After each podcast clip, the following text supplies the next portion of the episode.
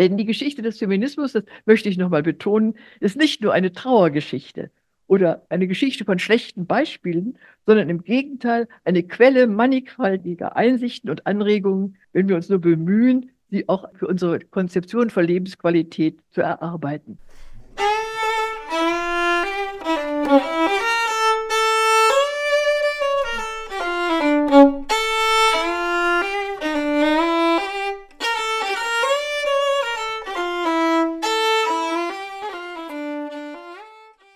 Unvereinbarkeiten in der feministischen Geschichte, Theorie und Praxis. Ein Mitschnitt der Vortragsreihe des feministischen Wissenschaftskollektivs zwischen Institution und Utopie vom 20. Januar ich begrüße euch recht herzlich zu einer weiteren Ausgabe des Mosaik Podcast, in der wir diesmal wieder einen Mitschnitt der Vortragsreihe Es ist nichts zwischen uns über die Produktivität des Konflikts im feministischen Widerstreit hören werden. Im Mittelpunkt steht dabei die Auseinandersetzung mit Unvereinbarkeiten innerhalb feministischer Strömungen, die gleichsam betonen, dass das Geschlechterverhältnis bis heute als ein Herrschaftsverhältnis besteht. So kämpfen Feministinnen weltweit nach wie vor gegen Geschlechterungleichheit und Ungerechtigkeit sowie für Gleichstellung, Zugang und Teilhabe. Gemeinsames Ziel war und ist es, männliche Herrschaft und damit androzentrische Logik, Prinzipien und Praktiken zu überwinden und abzuschaffen. Hierüber könnten sich Feministinnen prinzipiell einig sein wenn es aber um die Verständigung darüber geht, wie sich dieser herrschaftlichen Strukturen zu entledigen sei, stoßen wir seit jeher in der feministischen Geschichte, Theorie und Praxis auf Uneinigkeit und Unvereinbarkeit darüber, welche Mittel und Wege das feministische Projekt an ihr Ziel bringen könnten. So scheiden sich die Geister bis heute an den Begriffen der Gleichheit und Differenz, am Verständnis des Subjekts, der Notwendigkeit einer materialistischen Klassenanalyse und Kapitalismuskritik, Fragen der Identität sowie Erfahrung und den komplizenhaften Verstrickungen in das neoliberale Geschlechterregime. Es bedarf also der Diskussion darüber, inwieweit Unvereinbares in Einklang gebracht werden und Feministinnen sich darauf einigen können, uneinig zu sein, ohne das dahinterliegende Ziel aus den Augen zu verlieren. In der heutigen Ausgabe des Mosaik Podcast hört ihr dazu einen Mitschnitt der Veranstaltung Atonal über Unvereinbarkeiten in der feministischen Geschichte, Theorie und Praxis. Die Veranstaltung fand am 20. Januar im Museum des Kapitalismus in Berlin statt. Eingeladen waren zum einen Ute Gerhardt, die zum Thema Gleichheit und Differenz eine transhistorische Konfliktlinie im innerfeministischen Widerstreit gesprochen hat. Daran anschließend hört ihr einen Beitrag von Friederike Bayer mit ihrem Vortrag über materialistischer Queerfeminismus zur Aktualität und Produktivität des Konflikts zwischen Identität und Klasse und zum Schluss noch einen Beitrag von Barbara Grubner, die der Frage nachgegangen ist, warum die Verteidigung der Negativität ein feministisches Anliegen ist. Moderiert wurde die Veranstaltung von Johanna Grubner und los geht es direkt mit dem ersten Vortrag von Ute Gerhardt.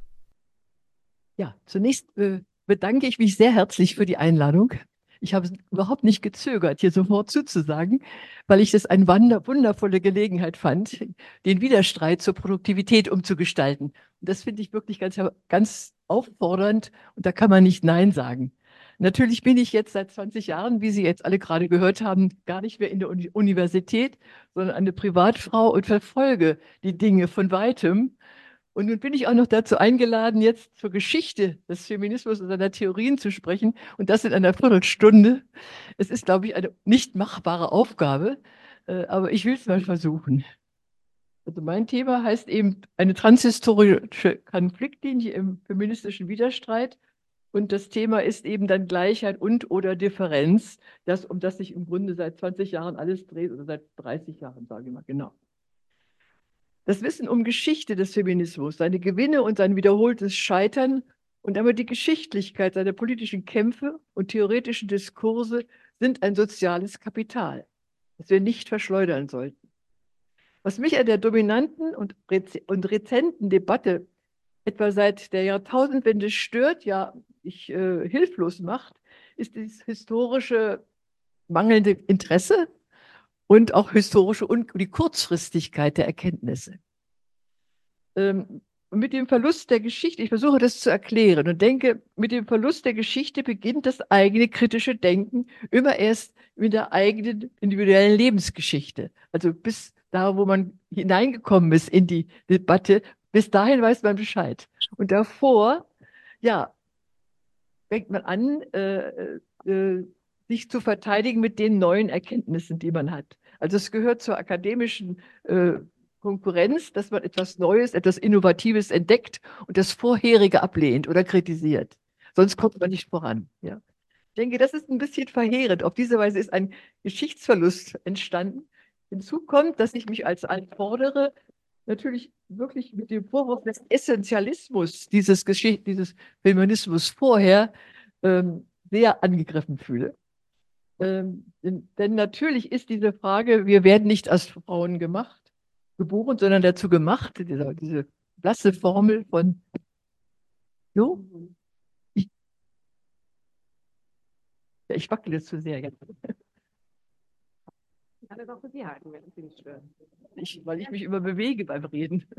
Ja, also diese Formel, äh, wir werden nicht als Frauen gemacht, nicht geboren, sondern gemacht von Simone de Beauvoir. Das ist ein, eine Plattitüde heute. Und trotzdem muss man mal betonen, dass es ja keine äh, Disziplin in der Geschlechterforschung gibt, die sich nicht intensiv gerade mit dem Thema der Herstellung von Geschlecht und äh, der Konstruktion äh, des, äh, des Wesens der Frau, der Frau des Weiblichen befasst hat. Wenn wir also die, der Haupt der Hauptforschungszweig der Geschlechtergeschichte ist etwa die Aufklärung, der, der Beginn der bürgerlichen Gesellschaft. Und dort haben wir in allen Facetten untersucht, dass, der, äh, dass die Frau, nicht die, die Natur der Frau eine Erfindung des Patriarchalismus dieser bürgerlichen Epoche ist. Und dass also die, die, das Wesen hergestellt und es erfunden werden musste, äh, weil es das nämlich vorher in dieser Form nicht so gab sondern der Kapitalismus es erforderte, dass Frauen eben zu Hause bleiben. Aufgrund feministischer Forschung, die die Perspektiven wesentlich erweitert hat und die Widersprüche entlarvt hat, wissen wir inzwischen um widerständige Frauen, die verschiedenen Frauenbewegungen seit der Französischen Revolution und die sich alle gegen die Zuschreibungen und Beschränkungen und gegen diese Diskriminierung als die andere gewehrt haben und auf diese Weise auch ihre Theorien und ihre, ihre Gegnerschaft formuliert haben. Die Konfliktlinien zwischen der jeweiligen Betonung von Gleichheit und oder Differenz, so ist mein Vorschlag äh, dieses Titels, lassen sich auch eben an diesen gegen, anderen Gegensatzpaaren äh, zeigen, etwa privat-öffentlich, Produktion, Reproduktion, Gleichheit und, und, und, und so weiter. Aber Gleichheit ist hier eben als Rechtsbegriff eingeführt und heißt nicht Anpassung und Gleichsein, sondern heißt Gleichheit als Forderung und Berücksichtigung der eigenen Rechte. Ich könnte das weiter ausführen, das mache, versuche ich aber jetzt nicht in dieser Viertelstunde. Aber dennoch denke ich, dass diese, äh, diese Thematik eine Brücke bildet für die verschiedenen Feminismen, die wir sozusagen in unserer Neuzeit uns gedacht haben. Denn die Geschichte des Feminismus, das möchte ich nochmal betonen, ist nicht nur eine Trauergeschichte oder eine Geschichte von schlechten Beispielen, sondern im Gegenteil eine Quelle mannigfaltiger Einsichten und Anregungen, wenn wir uns nur bemühen, sie auch für unsere Konzeption von Lebensqualität zu erarbeiten. Das ist ein Teilzitat von Martha Nussbaum, an das ich mich gern halte. Jetzt also zu dem Durchgang durch die historische feministische Bewegung.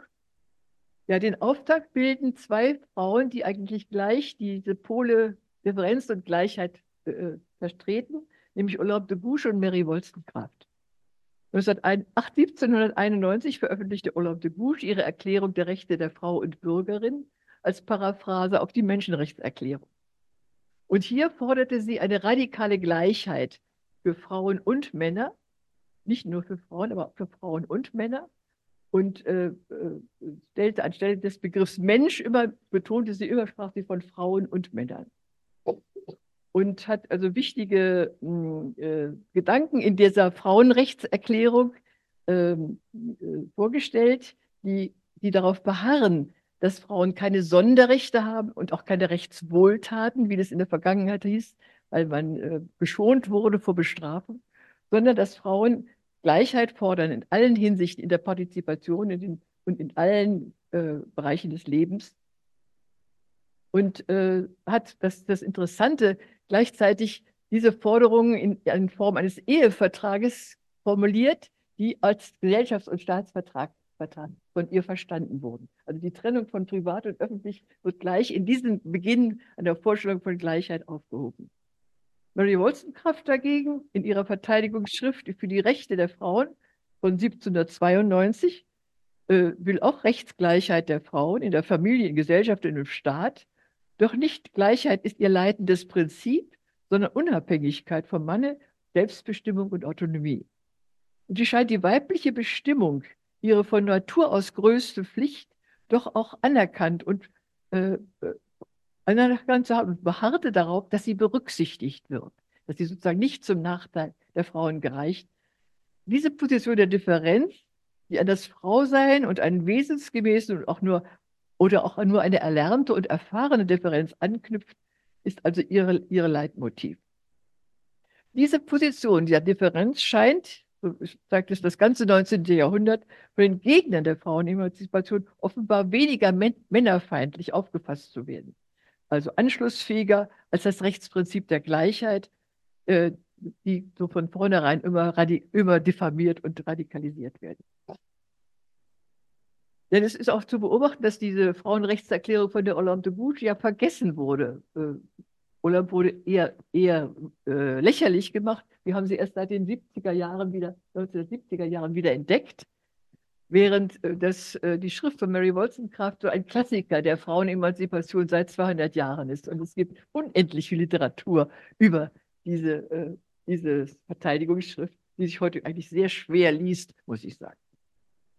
Kurz, ich denke, dass diese beiden Positionen sozusagen diese zwei Jahrhunderte durchziehen, mal die Betonung der einen, mal die der anderen Seite. Und äh, es, äh, die Tragödie darin liegt, dass man sich nicht vereinbaren konnte miteinander und hier dieser Widerpart nicht produktiv gewendet wurde. So streife ich ganz kurz äh, äh die verschiedenen Stufen oder Schritte in dieser Geschichte. Äh, wichtig ist um 1848 die europäische äh, Revolution, in die die Freiheit für alle heißt und auch eben der, an der sich Frauen beteiligen, in allen Ländern Europas, auch in den USA. Und da steht eben die Befreiung aus den beengenden Familienverhältnissen, aus der Bevormundung und Eigentumslosigkeit, insbesondere der Ehe, der Frauen in der Ehe, äh, an der Spitze ihrer Forderungen. Äh, da ist noch wenig die Rede von einer anerkannten Differenz. Ich denke aber, dass mehr dass die Waagschale zur Gleichberechtigung als erstes Ziel geht, weil auch schon Luise Otto eigentlich die Beteiligung der Frauen am Staat und die Rechte der, am Staat mitzuwirken beinhalten. Äh, dominant ist in der Literatur aber eine Ehekritik als das Haupt, der Hauptpunkt der Unterdrückung der Frau. Äh, und äh, es sind diese vielen Louises, die da über, darüber schreiben. Louise äh, Dittmar, Louise Aston, die deutsche Georges Sand, deren scharfzüngige Ehekritik und freies Liebesleben zum politischen Ärgernis wurde, also zur Staatsaffäre, und die deshalb ausgewiesen wurde aus Preußen. Also man sieht, wie, wie, wie hart äh, das auch aufgefasst wird. Äh, das Ergebnis dieser äh, Frauenbewegung in Deutschland und Österreich war, dass sie eben von da an als politisch verboten wurden durch ein Vereinsgesetz, also sich weder politisch betätigen konnten, noch äh, veröffentlichen als politisch oder auch äh, in der Politik teilhaben konnten. Es ist ein, ein Nachteil, der hier äh, in, Deutsch, in, Deutsch, in deutschen Ländern bis 2018, 2008 anhielt. Ein nächster Schritt sind die, äh, ist die, der Höhepunkt der historischen Frauenbewegungen äh, um die Jahrhundertwende, 19. Jahrhundert. Ab 1890, die Zeit bis zum Ersten Weltkrieg, bezeichnet man das auch als, als die, die hohe Zeit der alten Frauenbewegung. Und da ist der Widerstreit der Positionen so offensichtlich, er ist also klassenbedingt.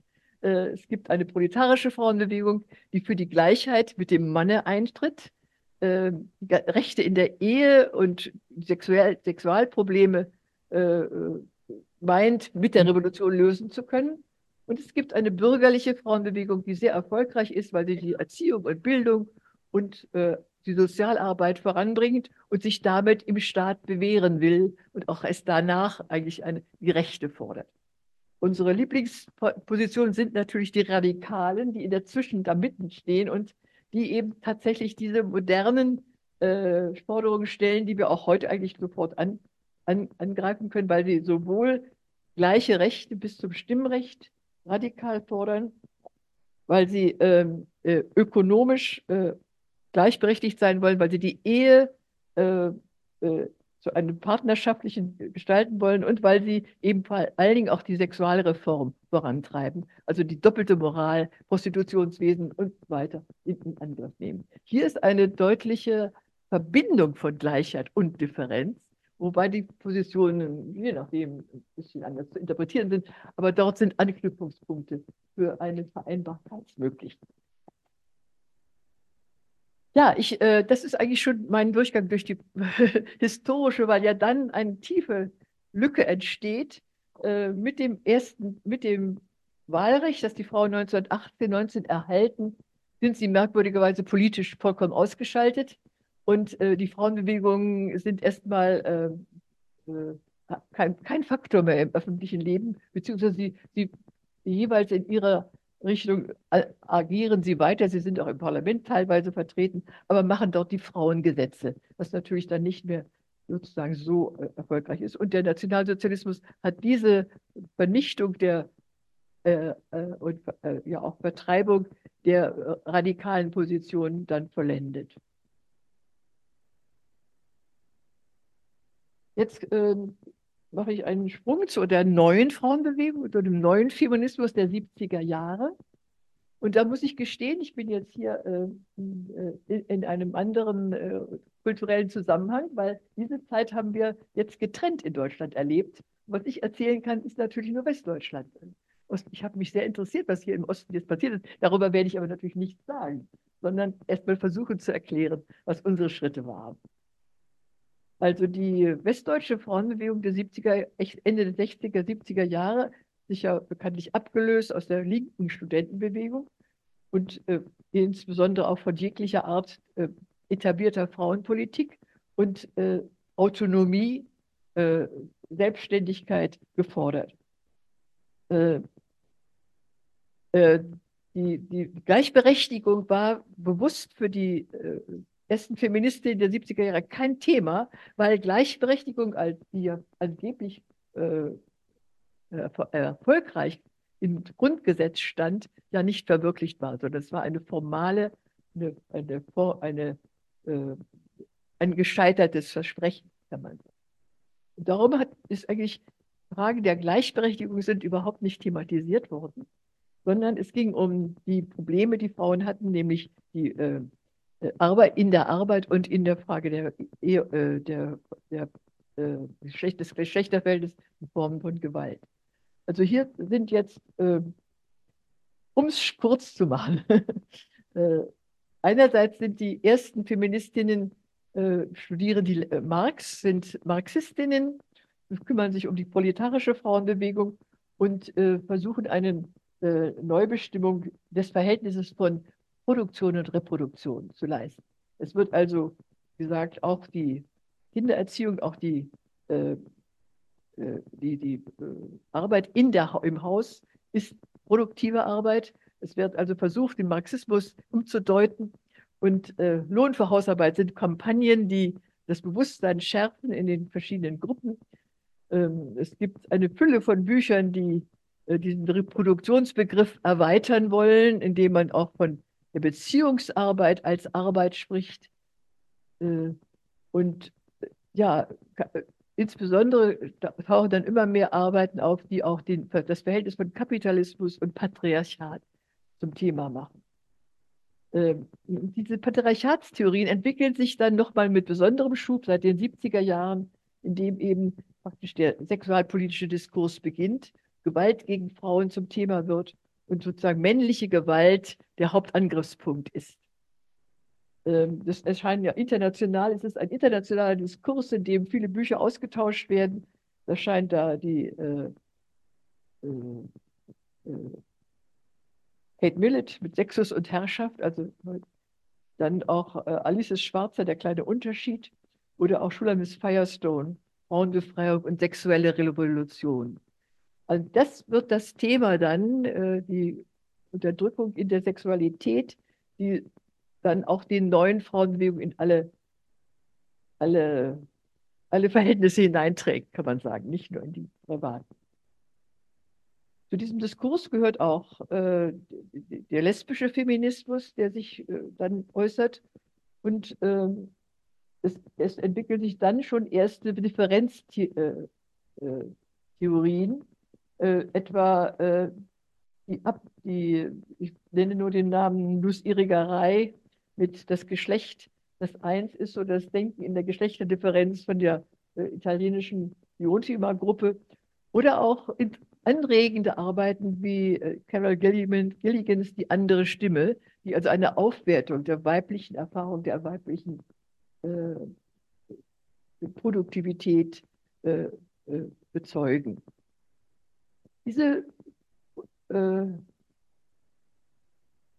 dieses Verhältnis von Patriarchat und Feminismus war dann ein langes Diskus ein langer Diskussionsreigen mit den vielen Veröffentlichungen. Äh, und es kann man, man kann auch sagen, dass sich dort die Frage der Gleichheit und Differenz dann auch wieder in der, in der jeweiligen Betonung etwa entweder des, Ökomon des ökonomischen Bereichs oder der äh, privaten Verhältnisse, die Differenz, die dort betont wird. Also das Patriarchat gilt für die einen als überzeitliches Herrschaftssystem, eine soziale Konstante, die durch alle anderen politischen, sozialen und wirtschaftlichen äh, Formen hindurchzieht, also unveränderlich seit, äh, seit, seit der Urzeit, wie, wie Bachhofen gesagt, seit dem Matriarchat, seit dem Ende des Matriarchats gilt. Diese Position war natürlich, äh, ich habe gemerkt, dass ich selber einen Lexikonartikel darüber geschrieben habe, über Patriarchat als, äh, äh, als Kampfbegriff oder als analytisches Konzept. Wie, wie weit ist der brauchbar für die Theorie äh, äh, zur Aufdeckung der Geschlechterverhältnisse? Und ich denke, dass äh, die einen eben äh, den, den Patriarchalismus benutzen, um den Marxismus umzudeuten, um sozusagen zu sagen, es geht nicht, geht nicht allein um die ökonomischen Verhältnisse, sondern auch die äh, äh, Geschlechterbeziehungen, die privaten Formen der Unterdrückung in der Ehe oder in der Partnerschaft, Familienarbeit und all diese Fragen führen zu einer erweiterten marxistischen Reproduktionsanalyse. Sodass der, der Patriarchalismus dort eingefangen wurde, sich beides ausbalanciert. Eine andere Richtung äh, äh, war das, war, waren eben Patriarchatstheorien, äh, äh die, die äh, tatsächlich eben sich gar nicht mehr um die Ökonomie kümmerten, sondern das Patriarchat als das durchgängige, Herrschafts-, durchgängige Herrschaftsform der Männer gegenüber den Frauen. Das ist in, in der Tat zu platt. Und äh, wir haben dann ja versucht, und ich bin selber mit meiner, mit meiner Doktorarbeit, das war 1978, Verhältnisse und Verhinderungen, habe ich versucht, sozusagen den Patriarchalismus im Anschluss an, an Max Weber äh, allenfalls als äh, äh, Form von Herrschaft zu deuten, die als, der sich verändert im Laufe der Geschichte. Also es gibt nicht einen Patriarchalismus seit eh und je, sondern es gibt einen spezifischen Patriarchalismus der bürgerlichen Gesellschaft, der als Gegenreaktion auf Aufklärung und gleiche, gleiche Forderung nach gleichen Rechten äh, im Bürgertum äh, manipuliert wird. Also dieser äh, Patriarchalismus im Gegenstoß wie das äh, René König genannt hat, oder der Sekundärpatriarchalismus, ist ganz nützlich, wenn man ihn ähm, ähm, versteht als einer, der sich verändert und der ganz spezifische Formen hat. Nämlich, es geht darum, dass hier Herrschaft im Hause, in der Privatsphäre legitimiert wird als häusliche Herrschaftsordnung und auch ganz persönliche äh, Herrschaft über die im Hause Lebenden, die Frauen und das Gesinde zeichenderweise, aber auch eben als Verfügung über unbezahlte Arbeit. Hier kommt also wieder die Geschichte der Reproduktion als wichtiger Hilfspunkt dazu und Verfügung über Eigentum. Das Eigentum des, der, des, der Frau wird ja auch nur verfügbar in den Rechtssystemen durch den Mann. Wenn man das rechtshistorisch genauso untersucht, im 19. Jahrhundert, wie die Debatten gelaufen sind, dann kann man nur staunen, dass tatsächlich diese Widersprüchlichkeit zu behaupten, die Gleichheit wird anerkannt von den Frauen, aber wir müssen über das Eigentum verfügen. Also der Güterstand, die Güterstandsregelungen waren sozusagen der Knackpunkt der Rechtswissenschaft im ganzen 19. Jahrhundert. Und noch um 1900, als das bürgerliche Gesetzbuch verabschiedet wurde, war der Hauptpunkt des der, der Seitenweisen und Bücherregale füllen die Frage des ehelichen Güterstandes. So wichtig war die Herrschaft über Eigentum zur Sicherung der eigenen Herrschaft äh, über die Frau. Also hier kommen beides zusammen, Ökonomie und äh, Disziplinierung und, äh, und sexuelle Unterdrückung.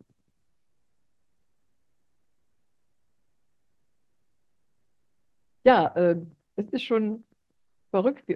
Es ist ein anderes Thema, ob wir heute über die, äh, ob es den Patriarchalismus heute noch gibt, ist eine eigene Debatte. Ja, es gibt sozusagen äh, eine, eine, die These von der Entpatriarchalisierung, die sich natürlich an unseren, ihren neuen Lebensformen festmacht. Das ist noch ein anderes Thema. Und gleichzeitig mit all den historischen Ereignissen 1990, 1989, mit der politischen Wende Ost- und Westdeutschland, äh, entfacht, wird entfacht eine Debatte um Gleichheit und Differenz ich habe das unmittelbar erlebt, weil wir in Frankfurt diesen Kongress Menschenrechte haben kein Geschlecht gemacht. Und dort war es, ging es eigentlich im Ansatz erstmal um den historischen Überblick über bisherige Geschlechterforschung. Und an der 200 Jahre Französische Revolution. Das war also das, unsere Jahrfeier dafür. Und äh, entpuppte sich, dass die ganzen Debatten mit all den vielen Frauen, die damals da waren, auch aus dem Ausland, dass es im Grunde immer um die Frage von Differenz und oder Gleichheit geht. Und das ist darum in diesem Band auch zusammengefasst, was dort an Kontroversen entstand. Die, und gleichzeitig entstand aber auch die, äh, die, die Frage des Differenzfeminismus, können, sind wir als Frauen nicht zu verschieden untereinander? Äh, können wir uns eigentlich, äh, das war durch die schwarzen Frauen, das war durch die äh, Homosexuellen äh, und, und diese Sexualforschung und die sexuelle Orientierung gesetzt als Thema. Äh, also postmoderne und poststrukturalistische Feministinnen lehnen, äh, denken jetzt die Aufnahmen, äh, Aufmerksamkeit auf die Bedeutung und die Kritik äh, äh von äh, des, der symbolischen Geschlechterordnung. da sie, dass die alle noch befassen, sich damit befassen werden, mit dem Poststrukturalismus und dem Postmoderne, aber auch mit Intersektionalität, stelle ich jetzt einfach nur ein paar Fragen zum Abschluss. Ja?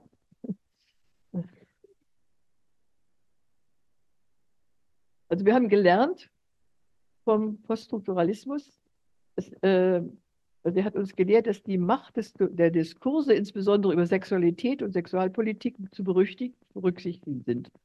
Und also äh, trotzdem war in Anlehnung an Foucault immer auch, äh, ist das eben die historische Situation an diesem bestimmten Ort und zu einer bestimmten Zeit zu analysieren. Also nicht sozusagen eine, eine immer über die Zeiten hinweg behauptete Diskursivierung. Und ich meine, der totalisierende Ansatz von Judith Butler, Geschlechterhierarchie oder die heterosexuelle Matrix eo ipso als Zwangsheterosexualität zu deuten, äh, ließ doch auch die, ließ sich nicht wieder reparieren, auch mit ihrem, ihrer Antwort auf dass auch Körper von Gewicht sind. Der Ansatz ist wichtig. Er kritisiert Herrschaft und konzentriert sich auf ideologische, staatliche und kulturelle Praktiken, auf Repräsentation, aber vernachlässigt die materiellen und die historischen Bedingungen und die immer wieder Formen, neuen Formen kapitalistischer Verhältnisse und Vermarktlichung. Also die, äh, die einseitige Behandlung der Diskurse hat ja dann nicht umsonst zu einem Social Return und auch zu einer, zu einer materialistischen Antwort des Feminismus geführt. Äh, Interseksualität, ein wichtiger Lernschritt auch, berücksichtigt verschiedene Dimensionen der Unterdrückung und Diskriminierung, verfeinert das Instrumentarium für die Empirie. Aber was ist, der, was ist die dazugehörige Gesellschaftstheorie, frage ich immer. Wenn wir wissen, sind, äh, äh diese, dieser Begriff Interseksualität kommt zustande, von der Juristin die das im Einzelfall bei Schwarzen und äh, Indigenen oder wie auch immer Fällen die, die Menschenrechtsfrage diskutiert. Aber was ist die Theorie dahinter, wenn wir Intersektionalität sprechen? Ich frage mich immer, wenn ich diese Arbeiten lese, die das sozusagen wie ein Bekenntnis vorweg sagen und dann erfahre ich trotzdem nicht, was heißt das jetzt in der Analyse der Gesellschaft an diesem bestimmten Ort. Deshalb, äh, das tut vielleicht die Queer-Theorie jetzt mit ihrer Wendung. Und da frage ich jetzt ganz kritisch, wird die Kategorie Sexualität gegenüber der des Geschlechts und alle anderen Kategorien, auch gegenüber der Frau, damit privilegiert? Ist es wirklich die einzige Richtung, die wir einnehmen können und müssen? Was heißt Identität? Äh, durch andere Erfahrungen Merkmale und Orte gebildet wird, haben wir wirklich nur eine Identität. Es ist geboten, dass queere Lebensformen anerkannt und geschützt und dass man sich darüber also die Gesellschaft theoretisch auseinandersetzt. Äh, und dass wir diese Differenzierung wissenschaftlich auch brauchen. Ich sehe nur noch nicht ein, dass hier eine Hierarchisierung doch stattfindet, äh, dass die Kategorie Frau unsagbar geworden ist und ersetzt wird durch andere Kategorien, also ersetzt wird und nicht auch noch bleiben kann neben den anderen Kategorien. Und äh, wenn wir also wirklich Frauen nur noch mit Sternchen sagen und schreiben dürfen, was ist denn eigentlich mit den Männern? Brauchten die nicht dringend viele Sternchen? Und so schließe ich mich an einem bösen Zitat von Gertraud Klemm, die kommt aus Österreich, die es also in den feministischen Studien neulich geschrieben hat, das Erbe, das neue Selbstbewusstsein Menschen weiblichen Geschlechts, das mühsam erkämpfte rechtliche Rüstzeug der Frau ohne Sternchen ist abgerissen und nie entgegengenommen. Es hat eine Generation übersprungen. Die Rechte haben sie einfach genommen, aber nicht gefeiert. Ja, vielen Dank, Ute Gerhard.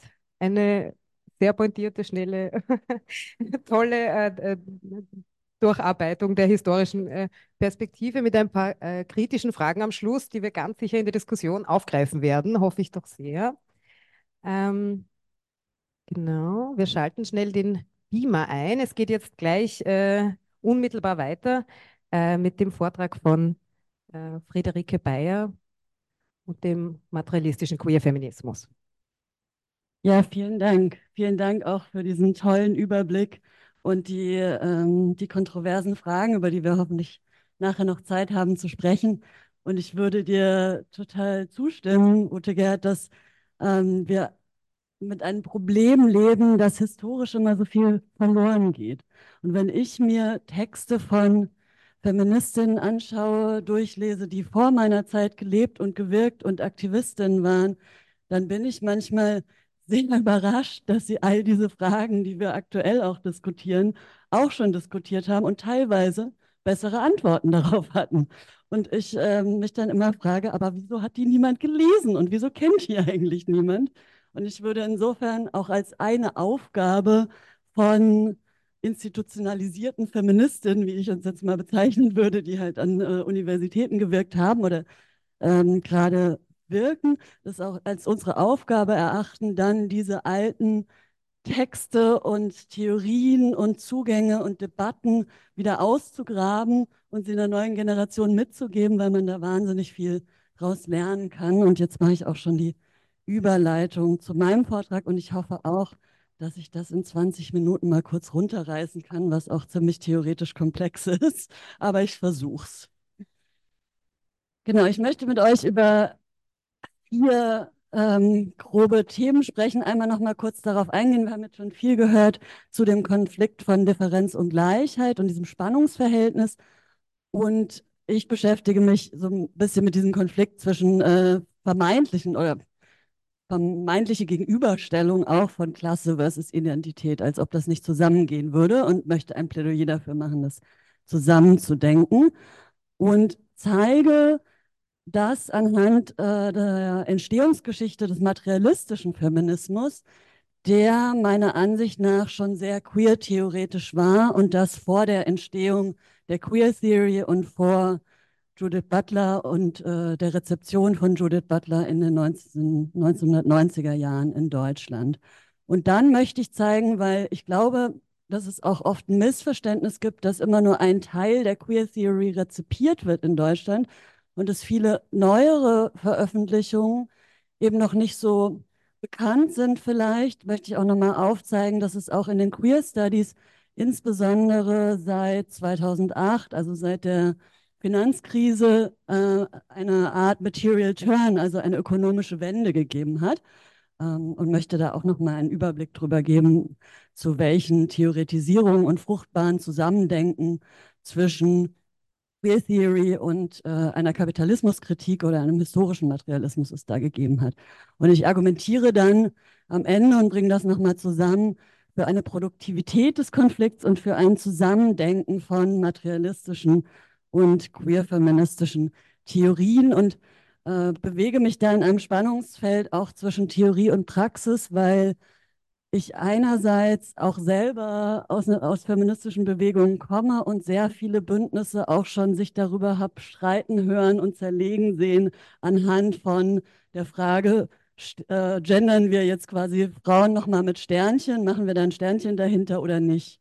Ähm, und ich hatte da in diesen, in diesen Debatten auch immer so ein sehr, sehr großes Unbehagen, aber auch eine Sprachlosigkeit und konnte das nicht so richtig gut ähm, benennen und fassen, scheint mir, und habe quasi über meine Auseinandersetzung mit materialistischem Feminismus und den Texten von damals Antworten darauf gefunden, wo ich gedacht habe, naja, aber so weit ist das nicht auseinander und wir brauchen uns nicht spalten lassen, weil sind wir mal ehrlich, wir haben es gerade mit einem autoritären Neoliberalismus zu tun und einer Erstarkung von rechten Tendenzen und neoliberalen Tendenzen, die mit einem massiven Antifeminismus und Queerfeindlichkeit und Transfeindlichkeit einhergehen und wir haben ein Riesenproblem und wir sollten uns vor dieser politischen Lage nicht spalten lassen, sondern das ist auch eine kapitalistische Herrschaftsstrategie des Teile und Herrsches. Wir sind hier im Museum des Kapitalismus. Es gibt ein ähm, Exponat, das heißt auch genau Teile und Herrsche. Das steht hier vorne. Das könnt ihr euch vielleicht später nochmal anschauen. Ich möchte da, dafür auch nochmal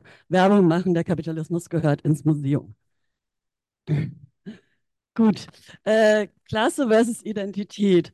Also zum einen haben wir das in der, in der Geschlechterforschung selbst, ähm, so wie ich es auch erlebt habe, dass es äh, auf der einen Seite materialistische oder marxistische Feministinnen gibt, die sich sehr viel mit Klassenverhältnissen, mit materialistischen Grundlagen von Geschlecht auseinandersetzen, versus eine Queer Theory, die sich auch sehr lange mit genau diesem Doing Gender, also diesen Vergeschlechtlichungsaspekten, Subjektivierungsprozessen beschäftigt hat und es gibt die Materie auch in der Queer Theory, also Bodies That, that Matter, aber auch äh, die Spätwerke von Judith Butler greifen mit Materie nochmal viel mehr auf.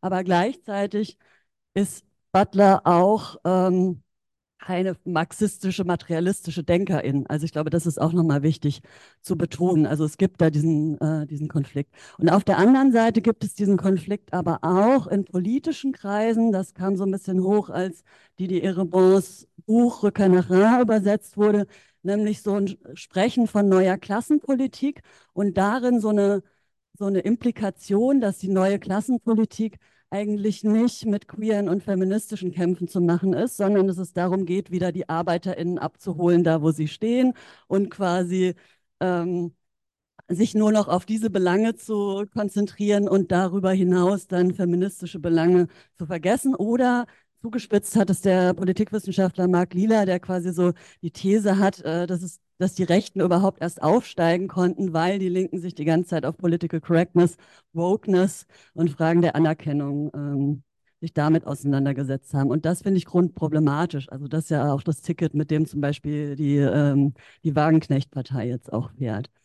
Und ich denke mir immer, Habt ihr euren Marx nicht gelesen oder verstanden? Also, ihr habt es doch gehört im historischen Materialismus, das Sein bestimmt das Bewusstsein.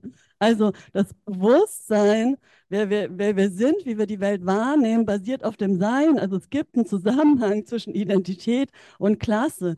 Und äh, Bini Adamczak zum Beispiel, auch äh, eine Denkerin, die ich sehr schätze und die sehr viel materialistisch und queer-feministisch zusammendenkt, hat auch, hat auch mal ganz schön äh, auseinandergenommen und gesagt, eigentlich gibt es auch nichts Identitäreres als die Arbeiterbewegung. Sie ist nämlich grundidentitär mit den ganzen Liedern und dem ganzen Habitus und so weiter. Und nur weil eine Bewegung sich nicht als identitätspolitisch bezeichnet, heißt das nicht, dass sie das nicht ist.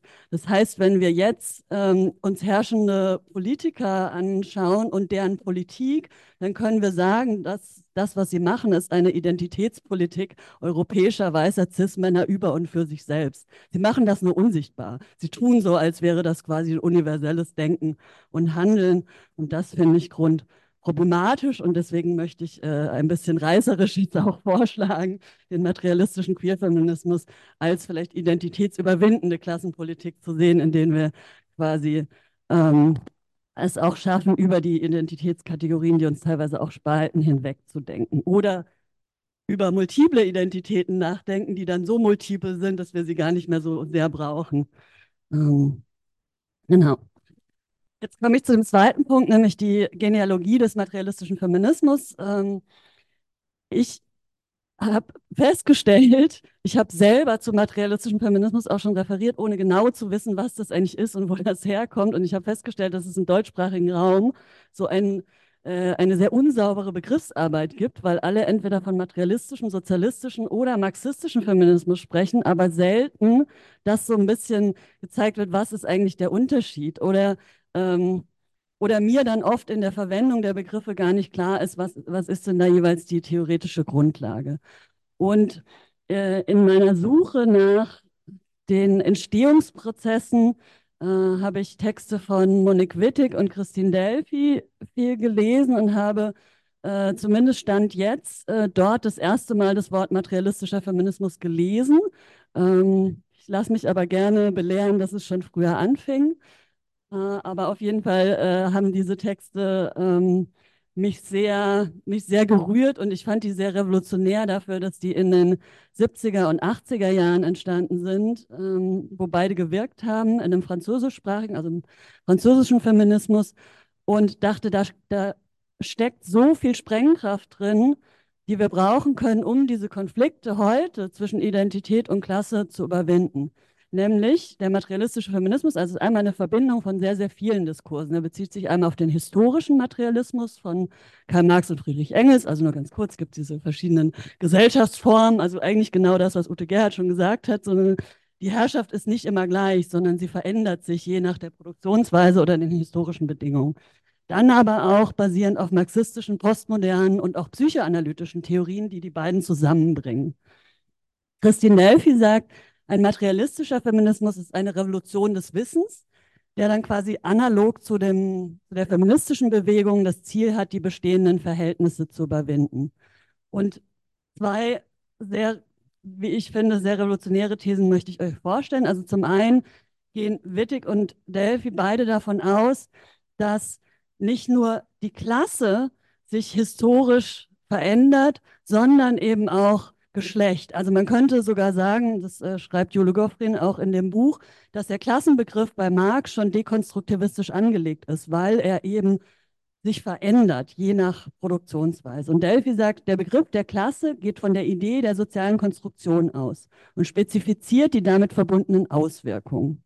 Gruppen sind nicht länger suis generis konstituiert, bevor sie in ein Verhältnis zueinander treten. Also da kommt auch so dieser Begriff des Geschlechterverhältnisses nochmal, der so ganz zentral ist. Im Gegenteil, es ist ihr Verhältnis, das sie als solche hervorbringt. Es geht also darum, die sozialen Praktiken, die sozialen Verhältnisse aufzudecken, die Geschlechtertrennung und die Gruppen von Gender und von Sex konstituieren. Das heißt, ich nochmal runterbreche, dass wir sehen, dass im historischen Materialismus eben sich Klasse jeweils verändert und dass daran anschließend, also analog, gehen die beiden davon aus, dass Geschlecht und auch Sexualität sich je nach Produktionsweise verändert. Also wir können das ja ganz kurz sehen, dass die Geschlechterverhältnisse eben im Fordismus ganz andere waren und sind wie jetzt im Postfordismus. Du hattest es auch schon ähm, angesprochen. Genau, das ist erstmal das, was also in einem marxistischen, materialistischen Feminismus eigentlich schon die, die Herstellung, die soziale Herstellung von Geschlecht zeigt. Und der andere Punkt, den Monique Wittig macht, ist, dass Monique Wittig nochmal zeigt, dass die Heterosexualität eben sehr stark verbunden ist damit. Mal gucken, die Zeit ist. Okay, genau. Dass äh, die Heterosexualität sehr stark auch mit dieser Zweigeschlechtlichkeit verbunden ist, weil sie mit legitimiert, dass es zum einen zwei Geschlechter gibt, zwei biologische Geschlechter und auch um diese Unterdrückung zu rechtfertigen. Also Wittig hat quasi schon zehn Jahre vor Judith Butler diesen Zusammenhang von Sexualität und Geschlecht gemacht. Also dass die heterosexuelle Matrix, würde es bei Butler heißen, eben auch die Zweigeschlechtlichkeit hervorbringt und damit zusammenhängt. Und da würde ich vielleicht widersprechen, dass es in der Queer Theory nicht nur um Sexualität geht, sondern sehr stark um diese Zweigeschlechtlichkeit, also diese Binarität von Geschlecht. Warum werden alle Menschen in dieser Gesellschaft eingeteilt in Frauen und Männer? Ähm, und das fand ich, fand ich so revolutionär, weil ich gedacht, okay, es ist zum einen ist es sehr, sehr viel früh, also zehn Jahre äh, vor Butler, aber zum anderen zeigt es eben auch diese Ebene der Unterdrückung oder Hierarchisierung, der bei Butler zu kurz kommt. Genau. Deswegen finde ich die beiden DenkerInnen so wichtig, dass wir sie heute noch rezipieren sollten. Und eine andere Antwort auf diesen Konflikt ähm, Identität versus Klasse hat die ökonomische Wende in den Queer Studies geliefert. Also es geht jetzt viel mehr in Queer in Implikationen von Queer äh, Studies um auch die materialistischen Grundlagen. Also zum einen kann man sagen, dass bei Butler selber sich schon viel der Denkweise, also Butler rezipiert auch Wittig hoch und runter. Also in diesem Buch Gender Trouble werden 30 Seiten lang äh, Wittig Raum gegeben, die Gedanken auszuführen. Also ähm, ich habe auch noch mal geguckt, wird irgendwie über 100 Mal zitiert und so. Also ist sehr, sehr, sehr zentral. Ähm, und Wittig ist eine materialistische Denkerin. Also es gibt da eine, eine Theoriegeschichte oder eine Parallele, die auch nochmal zeigt, dass diese Trennung von materialistisch versus äh, queer-theoretisch eben gar nicht so Bestand haben kann. Zum anderen bezieht sich Butler mit dem Konzept der Anrufung ähm, auf das Konzept der Interpellation des Marxisten Louis Althusser, das sehr, sehr zentral ist bei Butler. Also auch da gibt es Anschlusspunkte. Jetzt äh, stelle ich noch mal ganz kurz ein paar neuere Sachen vor. In dem Buch Materialistischer Queerfeminismus ähm, macht Franziska Haug den Punkt, dass es die Parallelitäten von ähm, Materie gibt bei Butler und bei Marx und sagt, Materie ist bei Butler und bei Marx beiden prozesshaft. Aber ich steige jetzt nicht zu tief ein, die Zeit haben wir leider nicht.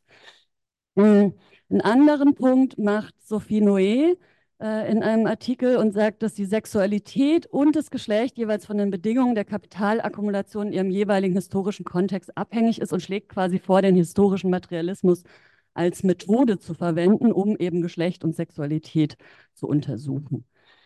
Dann finde ich noch sehr, sehr spannend den Beitrag aus äh, dem Reader Transgender Marxism von Nadraha, der queer-theoretisch diesen Begriff der sozialen Reproduktion der alten marxistischen Feministin nochmal erweitert und sagt, es gibt eben auch eine queere Dimension dieser Reproduktionsarbeit, die total wichtig ist, wenn man auch von Community Care, ähm, von, von quasi einer eher positiven Assoziation mit Care-Arbeit sprechen will, die nicht so abgewertet ist wie bei vielen marxistisch-feministischen Texten, wo es eigentlich darum geht, diese Form der Arbeit zu überwinden.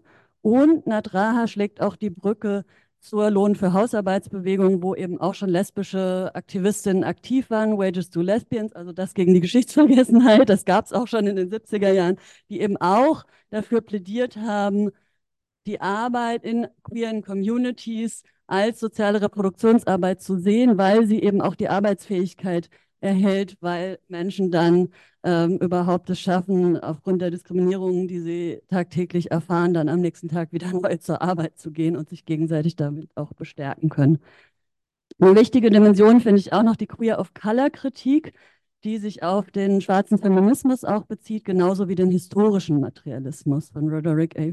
Ferguson und José Esteban Munoz. Und da ähm, ist vielleicht noch mal zentral, dass die sich auch wieder auf dieses Konzept von Louis Althusser der Interpellation beziehen und dann, um das strategisch subversiv zu unterwandern, von einer Desubjektivierung sprechen. Ähm, also quasi den Anrufungsprozess nicht ähm, anzunehmen, sich nicht angesprochen zu fühlen, wenn man eben jeweils äh, an, angesprochen wird von der von der herrschenden Klasse sozusagen, sondern da in den Widerstand zu gehen und sich eben nicht subjektivieren zu lassen, sondern daraus eine Widerstandsstrategie zu entwickeln. Und ich glaube, all diese Konzepte helfen eben auch, diesen, diesen Konflikt äh, mit zu überwinden. Jetzt vielleicht nochmal zu dem Produktiv äh, zu der Produktivität äh, des Konfliktes, was mir nochmal wichtig ist, zu zeigen, dass wir beides brauchen, dass wir queer-feministische, queer-theoretische Überlegungen brauchen, genauso wie eine materialistische Perspektive und dass jeweils eins davon zu wenig ist. Aber das macht ja nichts. Also wir können ja wir sind ja in der Lage, mehrere Theorien und theoretische Strömungen zu erfassen und die produktiv zusammenzudenken. Ich sehe da oft so ein bisschen das Problem nicht. Also warum kann man nicht sagen, hier ist die Lehrstelle an der einen Theorie und da ist die Lehrstelle an der anderen? Wie schaffen wir das, das produktiv zusammenzudenken? Und ich finde queer-theoretische Überlegungen ganz zentral, weil sie uns zeigen, wie Geschlecht und Sexualität binär hergestellt werden und was das alles mit dem Denken in der europäischen Moderne zu tun hat und warum das ewig schon so weiter reproduziert wird und warum das so wirkmächtig ist, diese Zweigeschlechtlichkeit.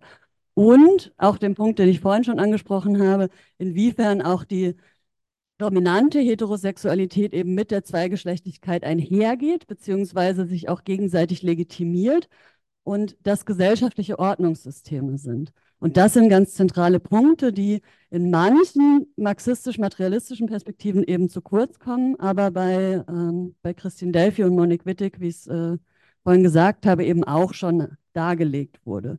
Und ich würde sagen, wenn wir uns nur diese Herstellungsprozesse von Geschlecht und eben nur die äh, Heterosexualität in der Kombination als Zweigeschlechtigkeit, deren Wirkmächtigkeit angucken, was wir darüber hinaus vergessen, und das äh, hatte Ute Gerhard ja auch schon angesprochen, ist die Verknüpfung mit den sozialen und ökonomischen Verhältnissen und mit der jeweiligen, mit den jeweiligen Subjektivierungsprozesse im Kapitalismus, der Wirkmächtigkeit einfach ähm, dieser Hierarchisierung.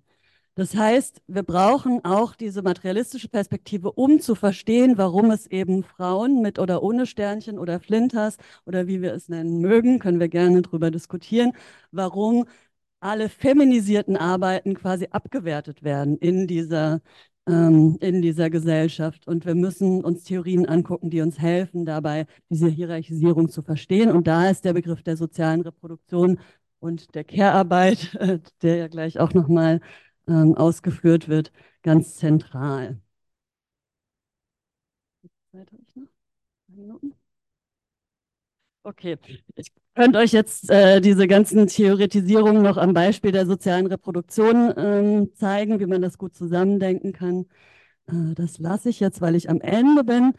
Aber vielleicht nochmal ganz kurz, was möchte ein materialistischer Queerfeminismus? Also einerseits die sexuelle und geschlechtliche Subjektivierung innerhalb des Kapitalismus zu verstehen. Es ist aber auch eine wissenschaftliche Perspektive. Also es geht um eine Theorieentwicklung ausgehend von intersektional unterdrückten Subjekten. Also es ist auch ähm, bei Delphi ganz wichtig, so ein, so ein Standpunkt theoretischer äh, Impetus, der ja im historischen Materialismus schon drinsteckt. Also dass wir, um Herrschaft zu verstehen, müssen wir uns auf die Lage der Unterdrückten ähm, einlassen und äh, von da aus quasi eine Gesellschaftstheorie entwickeln. Was auch relevant ist für einen materialistischen Queerfeminismus, ist das äh, patriarchale, heteronormative und eurozentristische Wissenschaftssystem und diese Wissenschaftstradition zu dekonstruieren, zu dekolonialisieren, die eben genau diese Herrschaftsverhältnisse auch immer wieder reproduziert und stützt. Und das dürfen wir, glaube ich, auch nicht vergessen, wenn wir, wenn wir an Unis sind und arbeiten und agieren, wie viel es da in der Wissensproduktion einfach auch um die Stützung von Herrschaft geht. Und was wir darüber hinaus politisch brauchen, ist, dass wir eine antikapitalistische, antirassistische, dekoloniale und queerfeministische Praxis entwickeln, dass wir das nicht im Widerspruch zueinander tun, sondern dass wir uns darin gegenseitig bestärken und ergänzen und somit zusammen die aktuellen Entwicklungen und äh, den autoritären Neoliberalismus und ähm, das Erstarken von rechts auch dadurch bekämpfen können, dass wir unsere Perspektiven zusammenbringen und uns nicht trennen lassen. Und ein Punkt ist mir auch noch ganz, ganz wichtig. Ähm, das ist aber auch der letzte. Am Ende muss es darum gehen, nicht nur wie im historischen Materialismus um die klassenlose Gesellschaft, sondern auch, wie Monique Wittig und andere das schreiben, um die geschlechtslose Gesellschaft. Das heißt, ich würde mir auch wünschen, dass wir darüber nachdenken, was das eigentlich heißen kann, wenn wir Geschlecht, Race und Klasse überwinden und in einer Gesellschaft leben, in der diese Kategorien keine Ordnungssysteme mehr sind. Und das unterscheidet einen materialistischen Queer-Feminismus von transfeindlichen Feministinnen, von TERFs, die ähm, die trans- und queere Positionen ausschließen, weil denen geht es darum, das Zweigeschlechtersystem aufrechtzuerhalten. Und wenn wir uns das theoretisch angucken, dann können wir sagen, dass das Zweigeschlechtersystem an sich schon eine wichtige Prämisse dafür bietet, ähm, die Unterdrückung von, ähm, von Flinters zu legitimieren. Insofern brauchen wir quasi eine Überwindung der Kategorie Geschlecht. Vielleicht ist das jetzt äh, sehr utopisch, aber so heißt ja auch eure Veranstaltungsreihe und deswegen ende ich mit dieser kleinen Utopie. Vielen Dank. Ja, vielen Dank. Ähm, ich stoße ein bisschen von einer anderen Perspektive in, in diese Fragen. Bin ich zu hören? Aha, weil ich höre mich ganz leise. Ähm, genau, ich würde gerne ein bisschen über die Gegenwart sprechen. Ähm, die ganz allgemeine Frage, die mich umtreibt, was hält heute die Hierarchie zwischen den Geschlechtern trotz der deutlichen Gleichstellungserfolge aufrecht und verstärkt sie heute sogar wieder. Ähm, wenn es also nicht rein ökonomische Zwänge sind, wie muss der ideologische Mechanismus dann gedacht werden? Und mein Vorschlag wird sein, die Geschlechterideologie unserer westlich-kapitalistischen Gegenwart weniger auf der Ebene von Identitäten und Normen oder Normalisierungen oder Anrufungen zu suchen, sondern auf einer anderen Ebene, nämlich auf der des Begehrens und des Genießens. Das heißt, ich möchte gerne ähm, ein bisschen eine Kritik formulieren an der sehr, sehr, an den Universitäten, aber auch außerhalb sehr dominanten Queer Theory, Gender Theorie. Und ich glaube, unser Streitpunkt ist nicht, äh, ob hier die Ökonomie mit der Ideologie zusammengedacht werden soll oder mit der Subjektivierung, sondern der Streitpunkt wird sein, wie denken wir das Subjekt, wie denken wir Subjektivierung, wie denken wir Geschlechterideologie. Und ähm, ich möchte gern mich auf eine psychoanalytische Macht- und Ideologietheorie beziehen, die äh, von der Lacan-Schule in Ljubljana, also Leibach, Slowenien, angestoßen wurde. Das sind marxistische Psychoanalyse-Theoretikerinnen rund um Slavoj Žižek, der wurde schon erwähnt, aber es gibt dort auch andere, Alenka Zubancic, Mladen Dollar, auch äh, Samo Tomschitz und andere. Und ich werde diese Debatte, die heute international geführt wird, ähm, der Einfachheit halber und nach einem Vorschlag von Tove Säuland Lacan-Marxismus nennen. Der Lacan-Marxismus äh, denkt Ideologie ausgehend vom Sexuellen. Aber das Sexuelle meint hier nicht bestimmte Praktiken, bestimmte Orientierungen oder Identitäten. Das Sexuelle ist der Name für eine Desorientierung im menschlichen Sein. Man könnte auch sagen, für eine Denaturalisierung im Subjekt. Das Sexuelle ist eine Irritation, eine Störquelle, eine Inkonsistenz. Etwas, das uns von innen heraus korrumpiert, so sagt es Tubancic, oder auch eine Abweichung von einer nicht existierenden sexuellen Norm, so sagt Samo Tomschitz. Ähm, das Werk von Jacques Lacan, dem französischen Psychoanalytiker, dreht sich um nichts anderes als um diese Inkonsistenz. Diese Inkonsistenz ist für Lacan durch die Sprache verursacht. Aber nicht deshalb, weil wir ständig über Sex sprechen und auch nicht deshalb, weil wir dem Sex diese oder jene Bedeutung geben, sondern weil die Sprache oder die Sprachlichkeit einen Riss im Subjekt verursacht. Die Sprache entfremdet das Subjekt von sich selbst und von anderen. Die Sprache ruft eine innere Fremdheit hervor und genau hier rund um diesen Riss entwickelt sich der menschliche Trieb. Das Subjekt begehrt, weil es gespalten ist, sagt Lacan. Und sein Begehren, also das Begehren des Subjekts, äh, kreist um ein Genießen, das nicht festgehalten werden kann und das nicht auf Dauer gestellt werden kann. Das Subjekt ist von einer vollen Befriedigung, von einem vollen Genießen immer getrennt. Dieser Gedanke äh, ist für den Lacan-Marxismus sehr wichtig, weil Die Ideologie, die den Spätkapitalismus begleitet, die heute den Kapitalismus durchdringt, setzt genau hier an. Der herrschaftsförmige Zugriff besteht darin, diese Trennung, nämlich zwischen dem Subjekt und seinem Genießen, für inexistent zu erklären. Es ist eine Ideologie, die in Aussicht stellt, dass die innere Fremdheit überwunden werden kann, dass es einen direkten Zugang zum vollen Genießen geben kann. Unsere heutige Gesellschaft nennt der Lacan-Marxismus eine postödipale Gesellschaft.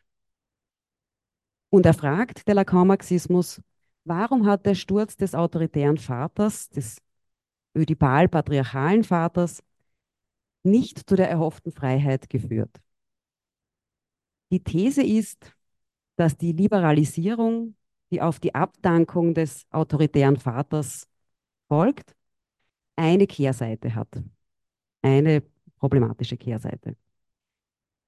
Und es ist diese Kehrseite, die Jacques Lacan ähm, adressiert hat, als er auf die Studentenproteste 1968 äh, getroffen ist, die ja auch in seinem Seminar vorbeigeschaut haben. Ähm, aber es sind nicht die sozialrevolutionären Forderungen, die Lacan zurückweist, sondern, wie auch andere, zum Beispiel Michel Foucault, steht er der Idee sexueller Befreiung skeptisch gegenüber, aber aus einem anderen Grund. Was er kritisiert, ist das Missverständnis, dass sich mit dem Sturz des autoritären Vaters auch die sprachliche Entfremdung entsorgen ließe. Jene sprachliche Entfremdung, die das Subjekt vom vollen Genießen trennt. Seine Kritik zielt auf das Phantasma der Entfesselung, das Phantasma der Entfesselung ungeahnter Möglichkeitsräume, wie Tove Säuland es ausdrückt. Und Lacan sieht damals schon an die Stelle des bisherigen Meisters, nämlich des autoritären Vaters, einen neuen Meister treten. Und dieser neue Meister hat die Form eines inneren Befehls, das eigene Genießen zu maximieren. Die heutige Gesellschaft so der Lacan-Marxismus, wird vom Genießen tyrannisiert. Die Liberalisierung ersetzt das Machtwort des Patriarchen durch etwas anderes. Durch ein Wissen, das uns von Experten und Expertinnen nahegebracht wird. Anders als die väterliche Autorität, die auf Verbot setzte, auf Unterordnung, auf Trieb, Verzicht, stellt uns die Expertenautorität Anleitungen zur Verfügung, wie wir unser Genießen auf optimale, effiziente, gesunde Weise verwirklichen können. Sie überlässt die informierte Letztentscheidung immer uns selbst. Was ist jetzt die Kehrseite dieser Liberalisierung? Sie ist zum einen, dass es sich als ziemlich schwierig erweist, sich gegen die Expertenautorität aufzulehnen. Denn die Expertenautorität verweist uns immer auf anonyme Sachzwänge. Vor allem aber organisiert die Expertenautorität unser Genießen auf völlig neue Weise. Sie suggeriert, dass wir das optimale Genießen mit dem richtigen Wissen oder der richtigen Technik ansteuern könnten. Das vormals verbotene Genießen wird jetzt zu etwas Handhabbarem, Erreichbarem. Es liegt in unserem Geschick. Das Genießen scheint verfügbar. Kein inneres Hindernis trennt uns davon. Nur unser eigenes Unvermögen. Das aber, so der Lacan-Marxismus, erlaubt eine optimale Anpassung des Subjekts an die Erfordernisse des neoliberalen, zunehmend autoritär werdenden Kapitalismus. Soweit der Lacan-Marxismus. Aus feministischer Sicht ist das, diese Analyse jedoch ungenügend, unvollständig. Denn die ödipale Subjektivierung ist für den Feminismus seit jeher und zu Recht eine Schmiede der Geschlechterhierarchie. Gail Rubin hat vom Fluch des Ödipus gesprochen. Ist also der Fluch des Ödipus heute vorbei? Vom Lacan-Marxismus erfahren wir darüber nicht viel. Diesen Faden hat äh, die Schweizer Marxistin Tove Säuland aufgegriffen. Und Säulands These ist, dass sich etwas Folgenschweres aus der ödipalen Konstellation hartnäckig hält, und zwar ein Phantasma, das mit dem mütterlichen Körper verknüpft ist. Säuland erinnert daran, dass sich das Verbot des ödipalen Vaters in erster Linie auf die Mutter bezieht. Die ödipale Subjektivierung verlangt als Preis für das Erwachsenwerden die Bindung zur Mutter zurückzuweisen und durch das Gesetz des Vaters zu ersetzen. Dies aber erzeugt ein diffuses Phantasma des mütterlich-weiblichen, das aus der väterlich-männlichen Ordnung herausfällt. An diesem Ort des mütterlich-weiblichen, phantasmatischen wäre volles Genießen möglich, wenn der Vater es nicht verbieten würde. Das heißt, Ödipus erspart dem Subjekt die Auseinandersetzung mit der Abhängigkeit und mit der schmerzhaften Erfahrung, dass die Mutter ein eigenständiges Subjekt ist, dass sie nie vollumfänglich zur Verfügung steht.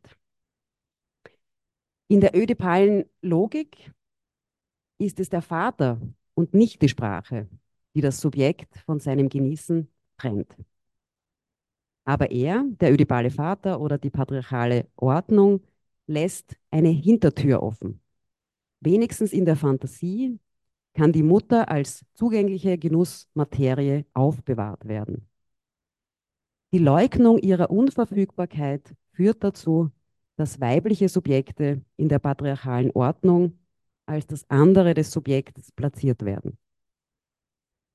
Im Übergang zur heutigen postödipalen Gesellschaft findet das Phantasma des mütterlichen Körpers keinerlei Bearbeitung. Im Gegenteil, jetzt, wo der Vater ihn nicht mehr verstellt, scheint er für alle frei zugänglich zu sein. Und hier liegt ein paradoxer Effekt der Liberalisierung für Frauen. Sie sind heute dazu eingeladen, vollgültig am Phantasma des Genießens teilzuhaben, während sie zugleich nach wie vor dessen Genussmaterie verkörpern. Der Imperativ des Genießens, von dem der Lacan-Marxismus heute spricht, hat also nach Säuland eine geschlechterhierarchische Signatur. Ich glaube, dass die feministische Kapitalismuskritik hier ansetzen sollte. Die Care-Krise oder Krise der Sorgeverhältnisse ist zu Recht zurückgekehrt ins Zentrum der feministischen Aufmerksamkeit, denn es ist kein Zufall, dass der Zeitdruck und der Lohndruck heute auf den Arbeitsverhältnissen lastet, die traditionellerweise und bis heute vorrangig von Frauen übernommen wurden. Das geschlechterideologische Problem liegt aber, so denke ich, nicht in Identitätskonstruktionen, sondern in der Abhängigkeit und Unverfügbarkeit, die Sorge mit sich bringt. Hier, glaube ich, treffen ökonomische und kulturell-ideologische Dimensionen zusammen, und zwar zu Ungunsten von Frauen. Die feministische Ökonomie betont seit langem dass der Care-Sektor nur bedingt wertschöpfend ist. Denn der Care-Sektor umfasst ein Beziehungsgeschehen, das sich ab einem bestimmten Punkt nicht schneller und effizienter erledigen lässt. Die spätkapitalistische Krisenbearbeitung liegt jedoch in dem Versuch, das herauszuschneiden oder das unsichtbar zu machen, was der Kern der Sorge ist, was ihr eigentlicher Inhalt ist. In den Worten von Anna Hartmann, das Beziehungsmoment.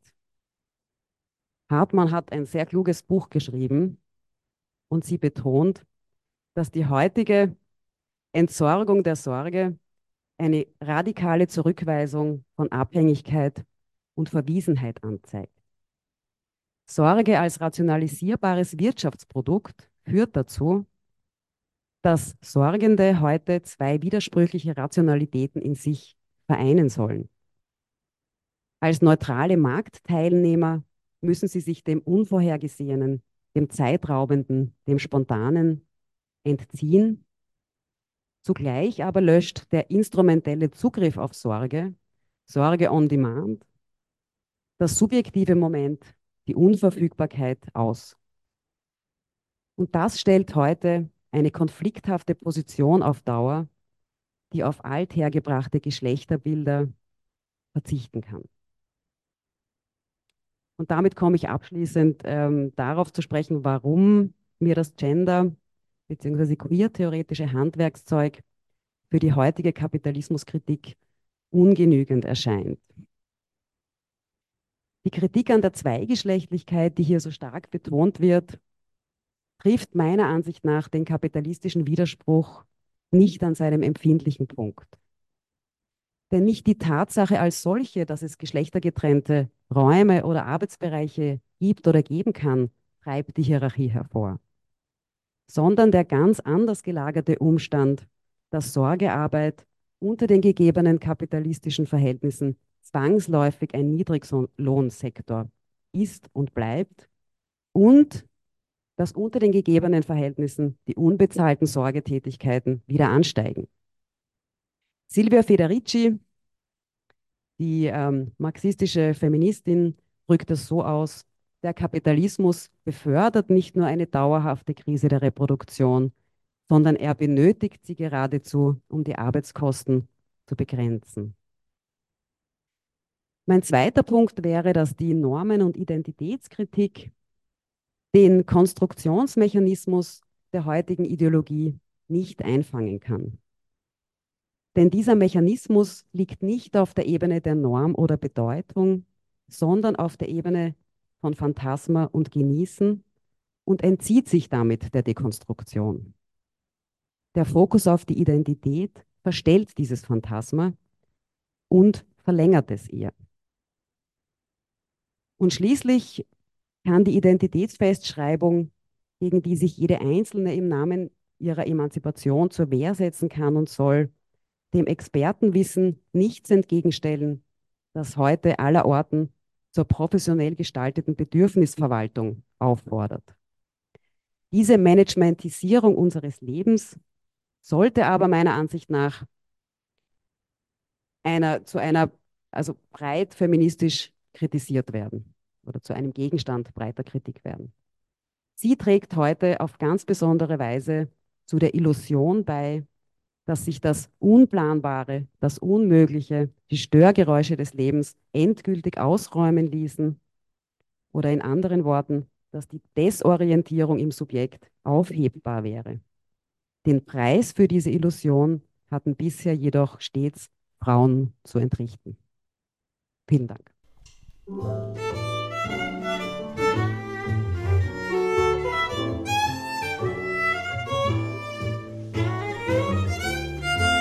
Wollt ihr mehr über die Veranstaltungsreihe und das feministische Wissenschaftskollektiv erfahren, dann könnt ihr dies natürlich unter www.zwischeninstitutionundutopie.de. Der Mosaikblog, wie auch dieser Podcast, leben von der ehrenamtlichen Arbeit der Redakteurinnen und ist daher auf Unterstützung, primär in Form von Spenden angewiesen. Alle Infos zum Thema Spenden findet ihr online unter www.mosaik-blog.at.